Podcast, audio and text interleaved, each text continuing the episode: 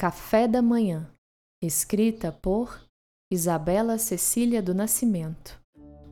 Sinto cheiro de café anunciando a manhã. Bebo sonhos molhados de azuis, ouvindo os canarinhos melodiando a sinfonia natural.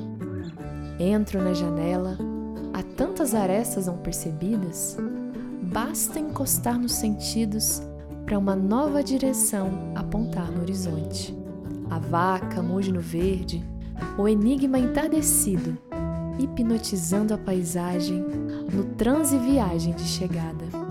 Onde se é? No transbordo, o fim não existe.